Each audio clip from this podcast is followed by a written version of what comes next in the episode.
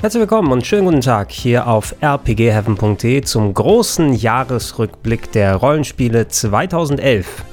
Danke erstmal an dieser Stelle an alle, die fleißig zugeschaut und Feedback abgegeben haben für den ersten Teil dieser Sonderreihe, wo es um die Rollenspiele des Jahres 2010 ging. Ich werde versuchen, das alles nochmal ein bisschen präziser, ein bisschen konkreter zu machen, ohne dass es zu sehr ausartet. Wobei, wenn wir jetzt im Jahr 2011 angekommen sind, das Jahr 2010 hatte schon überraschend viele große RPGs und auch viele kleine, die man gerne übersehen hat. Aber 2011, glaube ich, ist gerade in der Spitze noch einmal ein bisschen breiter auf aufgestellt, was die absoluten Highlights angeht. Nichtsdestotrotz haben wir aber auch ein sehr breites Portfolio bekommen an Spielen, die ein gutes Fundament geboten haben, sowohl im japanischen als auch im Westbereich und sogar bei den Handhelds hatten wir einiges bekommen. Starten wir aber erstmal bei den West-RPGs. Damit wir es mal von der Backe haben, lasst uns zuerst über eine der größten Enttäuschungen des Jahres sprechen. Eigentlich standen die Zeichen dafür sehr gut und es finden sich auch viele Analogien zu einem meiner Lieblinge 2010, wieder nämlich Mass Effect 2. Es handelt sich um ein Spiel von BioWare. Es ist die Fortsetzung einer beliebten Serie, die auch noch sehr viele Updates in Sachen Grafik und Spielbarkeit bekommen hat. Aber irgendwie hat es hier nicht so richtig geklappt. Ich rede von Dragon Age 2. Ich selber habe wesentlich mehr vom ersten Dragon Age gespielt, weil zu der Zeit haben meine Redakteure bei Play sich um das Spiel gekümmert und ich habe denen über die Schulter geschaut und häufiger mit dem Kopf geschüttelt. Dragon Age 1, das war ja so noch eine Art Wiedergeburt des klassischen PC-Rollenspiels in der Art wie zum Beispiel Baldur's Gate oder Planescape Torment gewesen ist, aber eben unter modernen Voraussetzungen und das hat es tatsächlich auch ziemlich gut gemacht. Damals bei Teil 2 war es so, dass man an allen Ecken und Enden gespürt hat, dass man so ein bisschen in die Mass Effect 2 Ecke wollte, also so alles ein bisschen simplifizieren, ein bisschen konsoliger machen, um leichter den Einstieg zu finden. Aber da ist doch jede Menge Qualität und Charme flöten gegangen beim Spiel, soweit ich das sehen konnte. Die Locations, die waren nicht mehr so umfangreich. Alles hat nur noch in einer großen Stadt gespielt. Viele Assets haben sich häufig wiederholt, wenn man entsprechend auf Missionen gegangen ist. Und für mein Empfinden, zumindest von der Charakterisierung und vom Writing her, schien es noch in Ordnung zu sein. Aber der Rest, der kickte die Leute eben nicht mehr so sehr Serie und hat fast dafür gesorgt, dass Dragon Age auch aufgehört hat als Serie. Zum Glück für die Fans hat es ja dann nochmal mit Dragon Age Inquisition halbwegs die Kurve genommen beim nächsten Eintrag, aber bis dahin sollten noch etliche Jahre vergehen im Vergleich dazu ziemlich solide geworden ist eine andere Fortsetzung, nämlich Dungeon Siege 3, damals gepublished von Square Enix und produziert von Obsidian Entertainment, die im Jahr davor ja mit Fallout New Vegas sehr überzeugen konnten. Und ich habe mit den ersten beiden Dungeon Sieges nicht so viel Berührungspunkte gehabt, das waren PC-exklusive RPGs und ähm, die haben mich so in etwa ein bisschen an Diablo erinnert mit einem leicht anderen Twist. Und diese Clicker-RPGs, die waren nicht so ganz meins, da bin ich nie so richtig reingekommen. Beim dritten Teil jetzt hier hatte ich zumindest den Eindruck, wo ich es auf Konsole gespielt habe, dass es sich auf jeden Fall nicht so anfühlt wie ein PC-RPG, was mit einem halbgaren Interface auf Konsole gepackt wurde, sondern es hat sich vernünftig gesteuert, es sah ganz gut aus, es hatte eine schöne Varianz gehabt im Gameplay und äh, meine Sache war es zwar nicht, aber ich habe auch gehört, dass einige Leute im Multiplayer da ziemlich Spaß gehabt haben und auch wenn es natürlich nie den Bekanntheitsgrad und den Erfolg von Dragon Age erreicht hat, insgesamt ist es glaube ich das Spiel, was den meisten besser in Erinnerung geblieben ist. Hier können wir aber wieder einen kleinen Schlenker zurück zu BioWare machen, denn es gab einen Grund, womit sie sich 2011 zumindest nicht zu sehr grämen mussten, denn sie hatten ein weiteres Spiel in der Pipeline, das kam Ende des Jahres heraus, exklusiv für den PC aus dem MMO-Bereich und das staubte damals sogar recht gute Wertungen ab und sogar einige Awards für das beste MMO des Jahres. Ich rede von Star Wars The Old Republic.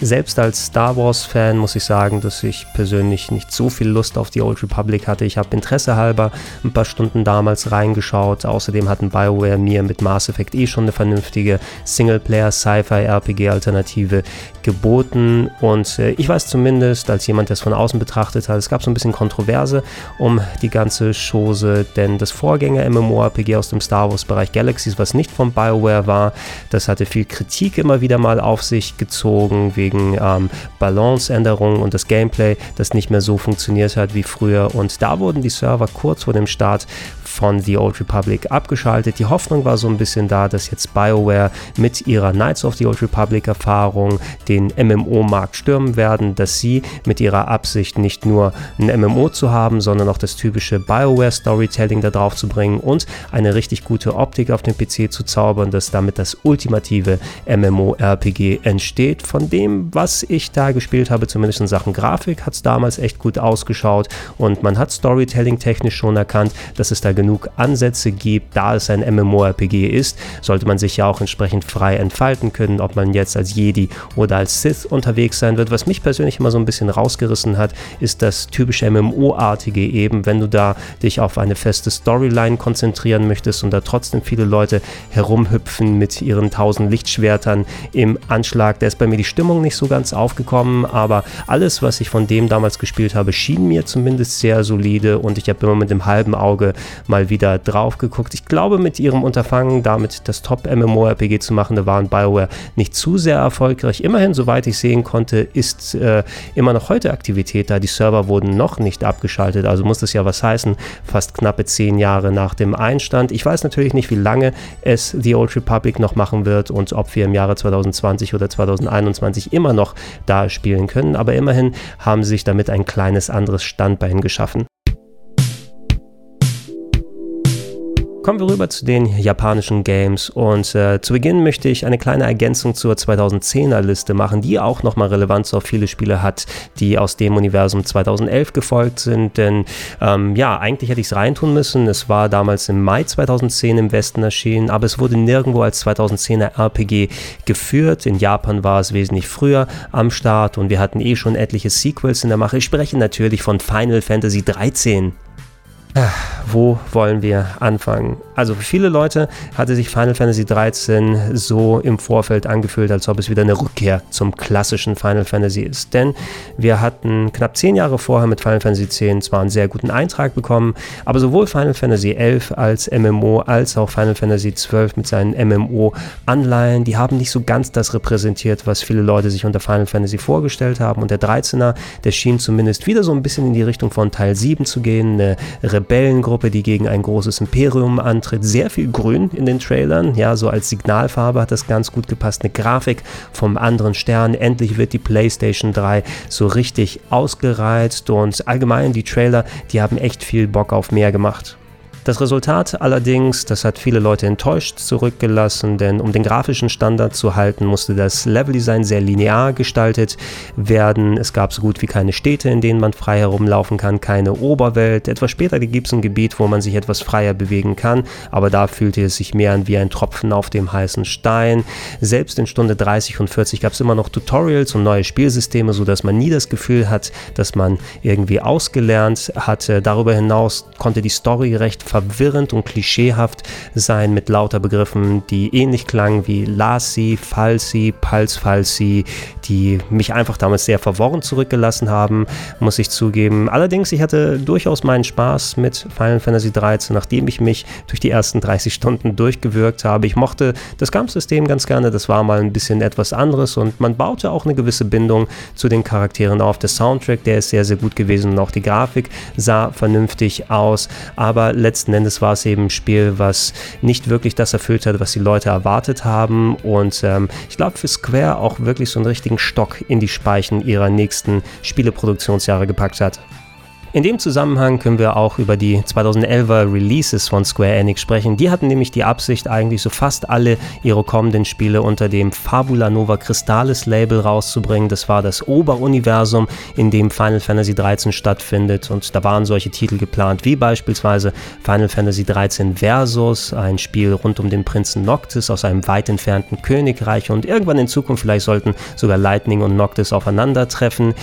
Das ist nochmal ein ganz anderes Fass, was wir hier aufmachen würden, denn Versus 13, das ist ja auch noch viele, viele Jahre nach hinten verschoben worden, bis es das Final Fantasy 15 rauskam. 2011 aber gab es eine direkte Fortsetzung zu Final Fantasy 13 namens Final Fantasy 13 2, das größtenteils in der gleichen Welt gespielt hat, wo man also viele von den Assets benutzen kann. Hauptcharakter war dann äh, die Schwester von Lightning, Sarah. Und äh, da hatte man zumindest einige Sachen von Final Fantasy 13 adressiert. Es gab jetzt wesentlich breitere Level, in denen man unterwegs sein konnte, sogar Städte, die man besucht hat. Es war so ein bisschen gestreamlined vom Gameplay her, denn die Story, die hatte so ähm, Zeitreise- und Dimensionssprung-Elemente, sodass man bei vielen verschiedenen Locations dann nochmal sein darf. Und ich persönlich, ja, mir gefiel Final Fantasy 13 2 besser als der erste 13er, weil er eben viele Sachen adressiert hat, die Final Fantasy 13 ja nicht wirklich gut gemacht haben. So das Gelbe vom Ei war es dennoch nicht, aber ein Schritt in die richtige Richtung. Etwas außerhalb der Reihe werfen wir hier mal kurz ein Handheld-Spiel rein, weil es sollte auch mal ein Fabula Nova Crystallis-Titel werden, bevor Square es aus diesem Universum rausgenommen hat. Äh, ich spreche von Final Fantasy Type Zero für die PSP in Japan erschienen auf zwei UMDs mit großem technischen Aufwand. Ähm, Im Spiel ging es um eine Militärakademie, äh, bei der man Action-RPG-mäßig im Kampf unterwegs gewesen ist. Und ich hatte es mir damals importiert. Es gab auch eine Fanübersetzung davon, weil Square lange Zeit keine Anstalten gemacht hat, es zu übersetzen, bis etliche Jahre später tatsächlich überraschend eine HD-Fassung rausgekommen ist für die PS4 und Xbox One-Generation, also von der PS4 umgesetzt auf die ganz neuen Konsolen damals. Und man merkte dem Titel so ein bisschen seine Wurzeln an, aber die hatten doch eine ganz nette Modernisierung gemacht. Mein Fall war Final Fantasy Type Zero nie so richtig. Es war zwar lustig, es hatte so einen leicht anderen Touch, aber es war jetzt nichts, wo ich sagen würde, das ist ein absolut heißer Import-Tipp und jeder muss es mal zocken. Falls ihr Bock drauf habt. Die PS4, Xbox One und PC-Version, die sollten mittlerweile sehr, sehr günstig zu haben sein. Und weil es ganz gut passt, noch ein PSP Final Fantasy, nämlich die Complete Collection von Teil 4. Das mittlerweile zweite Remake sollte es damals gewesen sein, ursprünglich auf dem Super Nintendo gestartet.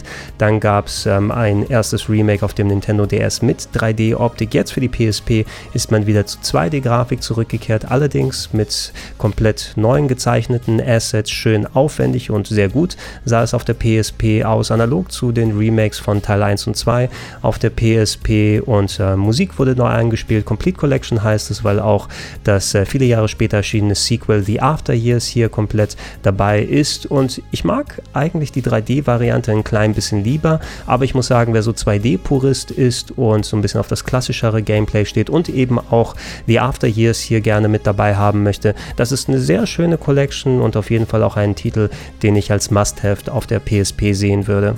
Gehen wir von Final Fantasy mal rüber auf die Nintendo Wii und zum damals aktuellsten Spiel von Mistwalker und Hironobu Sakaguchi, dem Final Fantasy Erfinder. Der hatte ja vorher mit Blue Dragon und Last Odyssey zwei richtig große Xbox 360 RPGs auf die Beine gestellt. Jetzt war man eben auf der Nintendo Wii angekommen und The Last Story, das ist bei mir sogar in der Top 101 der besten Rollenspiele aufgetaucht, wenn auch ein bisschen weiter hinten. Ich fand für damalige Verhältnisse, es hat eine schöne Optik gehabt, es hatte seine Stärken Stärken, vor allem auch im Storytelling. Die Umgebung war nett inszeniert. Du hattest auch ein interessantes Kampfsystem, in das man sich erstmal reinfuchsen musste und auch eine ganz nette Liebesgeschichte inklusive sehr, sehr schönem Soundtrack von Nobuo Uematsu ist dabei gewesen. Für mich ein kleiner Geheimtipp, den man heute auch noch ganz gut spielen kann.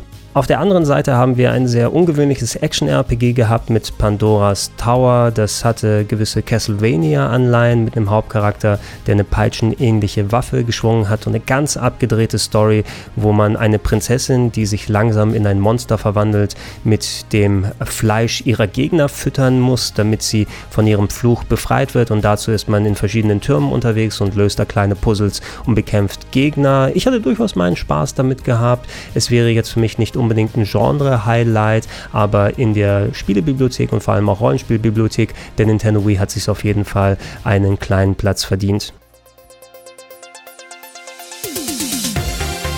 2011 war auch der Release des PS3 Remakes von Nino Kuni, das wir als Remaster ja auf etlichen Plattformen 2019 nochmal neu aufgelegt bekommen haben. Und Remake sage ich in dem Sinne, da es ursprünglich ein Nintendo DS-Titel war, der exklusiv in Japan geblieben ist. Und für das PS3 Remake haben sich Level 5 die Entwicklerunterstützung von Studio Ghibli geholt, den Machern solcher Kultfilme wie Prinzessin Mononoke. Und das zeigt sich vor allem in der technischen Seite, die ist richtig schön umgesetzt umgesetzt, inklusive Zeichnungen, die in Filmqualität sind bei den Zwischensequenzen, die man sich angucken kann. Eine ganz melancholische Story. Ein Junge, der seine Mutter verloren hat, wird von einem verwunschenen Kuscheltier in eine Parallelwelt gezogen, wo er eine Chance sich erhofft, äh, mit ähm, Fantasy-Tieren zu interagieren und da irgendwie seine Mutter zu retten. Insgesamt ein sehr, sehr schönes Spiel, auch wenn das Kampfsystem mit seinem Pokémon-Anleihen etwas gewöhnungsbedürftig ist und es wird auch schnell richtig schwer. Da muss man sich so ein bisschen reinfuchsen, aber wir wer Bock drauf hat, der kann sich gerne auch mal die aktuellen Remakes angucken. Die sind nämlich durch die Bank weg ziemlich gelungen.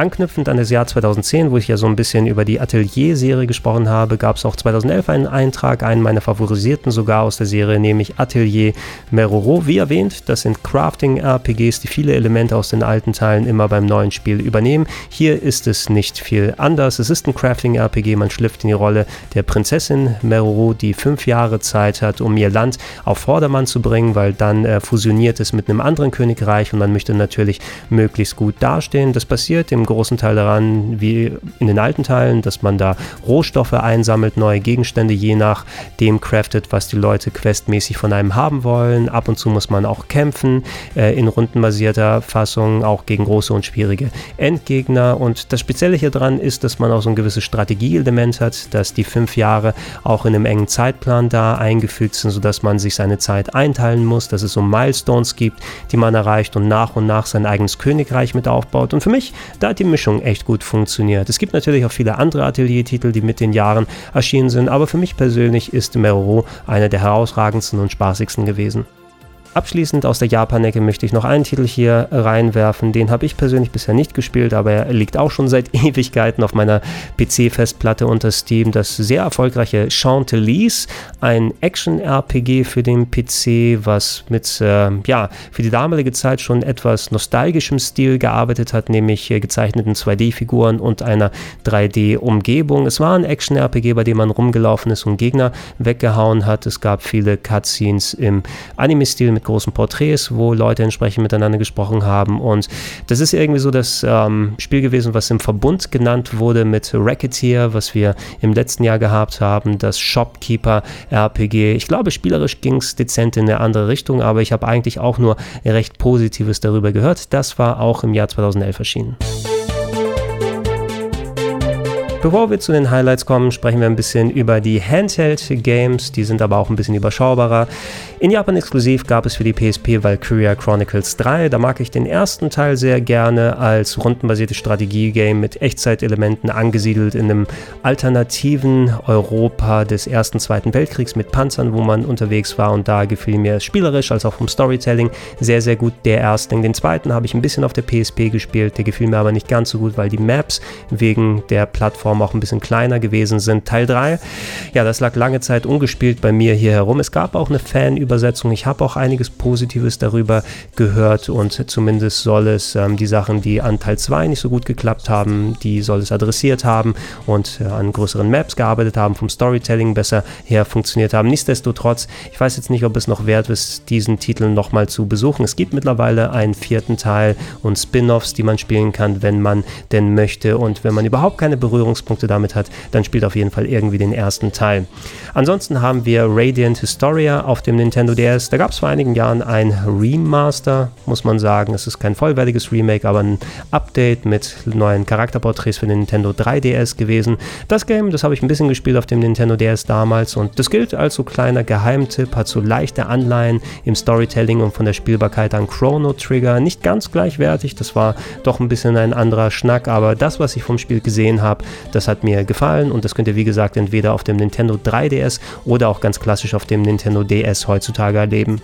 Zu guter Letzt auf den Handhelds ich habe es nicht gespielt, aber man muss es natürlich erwähnen. Ein ganz, ganz großes Highlight, für viele bestimmt auch das beste Spiel des Jahres dann gewesen war Pokémon Schwarz und Weiß für den Nintendo DS. Ähm, was mich im Nachhinein verwundert hat, ich glaube, es gab ja auch mal später Schwarz 2 und Weiß 2, also dass mal direkt eine Farbe gefortsetzt wurde.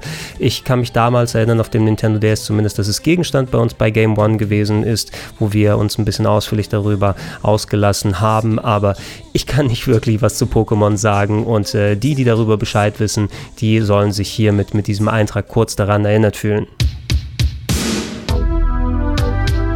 Dann sind wir bei den Highlights 2011 angekommen. Mit, soweit ich hier sehen kann, mehr westlichen Games als japanischen, aber das japanische Game, das hat es in sich. Lasst uns aber zuerst einmal mit Skyrim anfangen, dem fünften Teil der The Elder Scrolls Serie von Bethesda rausgekommen am 11.11.2011. Schön das Datum einhämmern, damit man es bloß nicht vergisst.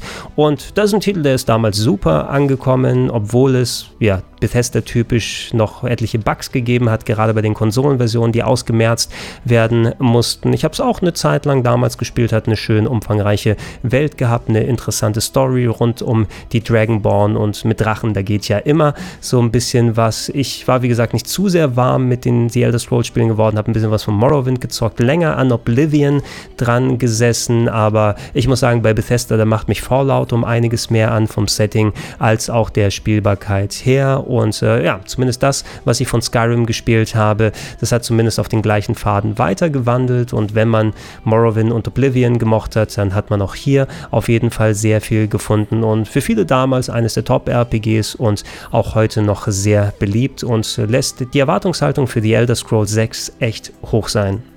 An anderer Stelle hat sich eine alte Serie nach dem eher miesen zweiten Teil wieder rehabilitiert, nämlich Deus Ex mit dem dritten Teil Human Revolution. Das erste Deus Ex war ja noch ein ganz, ganz großes PC-RPG-Highlight mit Sci-Fi-Elementen und sehr viel Varianz. Teil 2, den habe ich auf Konsole hauptsächlich gesehen und das hat weder von der Story noch von der Spielbarkeit irgendwie anknüpfen können. Aber Teil 3, der hat damals mit moderner Technik, das sah nämlich sehr gut aus und großer Varianz im Spieldesign, man konnte sich ähm, dann ja entweder mit Gewalt voranarbeiten oder mit seinen Cyber-Enhancements. Man konnte auch versuchen, sehr pazifistisch durch das Spiel zu gehen. Mit Ausnahme der Bossgegner, da musste man erst auf einen Patch warten, bevor man die auch anders als mit Gewalt erledigen kann. Und äh, ja, das war ein Spiel, das damals echt viele Leute wieder davon überzeugt hat, hey, da ist ja noch was dran an der Serie, da ist es auf jeden Fall wert, dass wir da was investieren. Und ähm, eine kleine Anekdote aus der damaligen Zeit, das Spiel hat in der äh, Game One-Redaktion dann dann so viel Anklang gefunden, dass wir quasi eine Sondersendung damals gebaut haben, wo wir geguckt haben, vielleicht können wir nochmal ein anderes Format irgendwie befeuern. Eine komplette Sondersendung nur zu dem Spiel und zu dem Thema Cyberpunk. Und die haben wir damals Game 2 genannt, lustigerweise, bevor es das richtige Game 2 überhaupt gegeben hat. Als vorletztes haben wir ein Spiel, was für mich persönlich hauptverantwortlich gewesen ist, dass diese Serie heutzutage als eine der erfolgreichsten und besten im Rollenspielbereich gilt, nämlich The Witcher 2 ist rausgekommen auf der Xbox 360 und auf dem PC damals. Ich habe das erste Witcher 2007 auf dem PC gespielt und es konnte mich persönlich nicht so sehr überzeugen. Ich habe schon gesehen, die Ansätze, das Storytelling, die Welt schien interessant zu sein, aber ich war einfach kein großer PC-RPG-Spieler. Jetzt mit The Witcher 2, da man man so ein bisschen sich der Konsole angenähert hat, was so die Spielbarkeit angeht, aber da keine Einbußen im Storytelling machen musste und sogar von der Technik und von der Spielabwechslung und Story-Varianz sogar noch eine Schippe draufgepackt hat. Das hat echt gut funktioniert. Mich persönlich hatte es noch nicht zu 100% gepackt. Dafür hatte ich 2011 mit anderen Games zu viel zu tun, aber ich konnte sehen eben, warum die Leute so steil draufgegangen sind und der Erfolg und die Qualität von The Witcher 2 haben eben The Witcher 3 den Weg geebnet, sodass das eines der besten besten und erfolgreichsten Rollenspiele aller Zeiten werden kann. Und das kann man eigentlich bis heute zu Cyberpunk 2077 weiterverfolgen. Viel von dem Erfolg CD Projekt Red und der allgemeinen Akzeptanz, die verdankt man The Witcher 2. So, und zu guter Letzt kommen wir zum absoluten Highlight 2011 und da wird es, denke ich mal, auch kaum Gegenstimmen geben, denn es ist rausgekommen in diesem Jahr, nämlich Dark Souls. Einige Jahre vorher, da hatte From Software mit Demon's Souls ja einen sehr guten Einstand gehabt in dieser Art von Spiel und Genre. Das war damals mit Sony co-produziert worden, aber vom Verkauf her noch nicht so ein großer Erfolg, sodass sich die beiden nicht zu einem Sequel durchringen konnten. Was From Software aber gemacht ist, sie sind zu Bandai Namco als Partner gegangen und haben da quasi eine neue Souls-Serie aufgelegt und davon gab es den ersten Eintrag eben 2011 mit Dark Souls für PC rausgekommen, für Xbox 360 und PS3, damals mittlerweile ja auch auf allen anderen Plattformen erhältlich und auch wenn ich etliche Jahre gebraucht habe, bis ich den Zugang zur Souls-Serie gefunden habe, das ist bei mir erst mit dem zweiten Teil. Einige Zeit lang später passiert, habe ich mittlerweile alle Games nachgeholt und durchgespielt und äh, sage immer noch, dass das erste Dark Souls tatsächlich auch das Beste von allen ist, was das zusammenhängende Level-Design angeht, das Storytelling, das Weltendesign, die Stimmung, die transportiert wird, der DLC, der ist richtig gut geworden, das Gameplay mit seinem hohen Schwierigkeitsgrad, aber zu einem großen Teil, sagen wir mal, ist es auch fair gewesen. Das Learning by Dying, wie es eingeführt wurde. Ich habe mich selten so fallen lassen können in eine Spielewelt und absolut perfekt ist alles natürlich nicht. Aber ich finde von allen Souls-Spielen, was so die Elemente angeht, kommt es am besten im ersten Dark Souls zusammen und nicht umsonst ist es ein moderner Klassiker, nicht umsonst hat es so viele, nicht nur Fortsetzungen als auch Nachmacher imitiert und From Software, die jagen immer noch so ein bisschen dieser kleinen Perfektion hinterher, wie Dark Souls 1 funktioniert hat. Ähm, ihr guckt euch auch gerne mal in der Top 101 der besten Rollenspiele mal ein wenig um. Da habe ich nicht nur über Dark Souls, sondern auch über all die anderen Fortsetzungen oder Spin-offs wie Bloodborne gesprochen. Aber es ist einer der wichtigsten Titel der letzten zehn Jahre und für mich persönlich auch ganz eindeutig der wichtigste Titel 2011 gewesen. Und das war's damit für heute und dem kleinen Überblick über die RPGs des Jahres 2011. Ähm, ergänzt bitte Sachen gerne weiterhin unten in die Comments, gebt Kommentare, Feedback, wie euch das gefallen hat. Ich habe es jetzt ein bisschen breiter gemacht als vorher. Da können wir mal sehen. Ich muss erstmal schauen, was alles im Jahr 2012 passiert ist. Vielleicht ergibt es dann auch ein kürzeres Video. Nichtsdestotrotz, das und viel mehr gibt es weiterhin auf rpgheaven.de Podcast-Version, wie gehabt in den Gedankensprung-Feeds oder auf plauschangriff.de. Und falls ihr es noch nicht macht, ich würde mich freuen über einen kleinen monatlichen Betrag Beitrag zur Unterstützung entweder unter patreon.com slash rpgheaven, unter steadyhq.com slash rpgheaven oder alternativ direkt unter paypal.me slash Vielen Dank und Tschüssinger.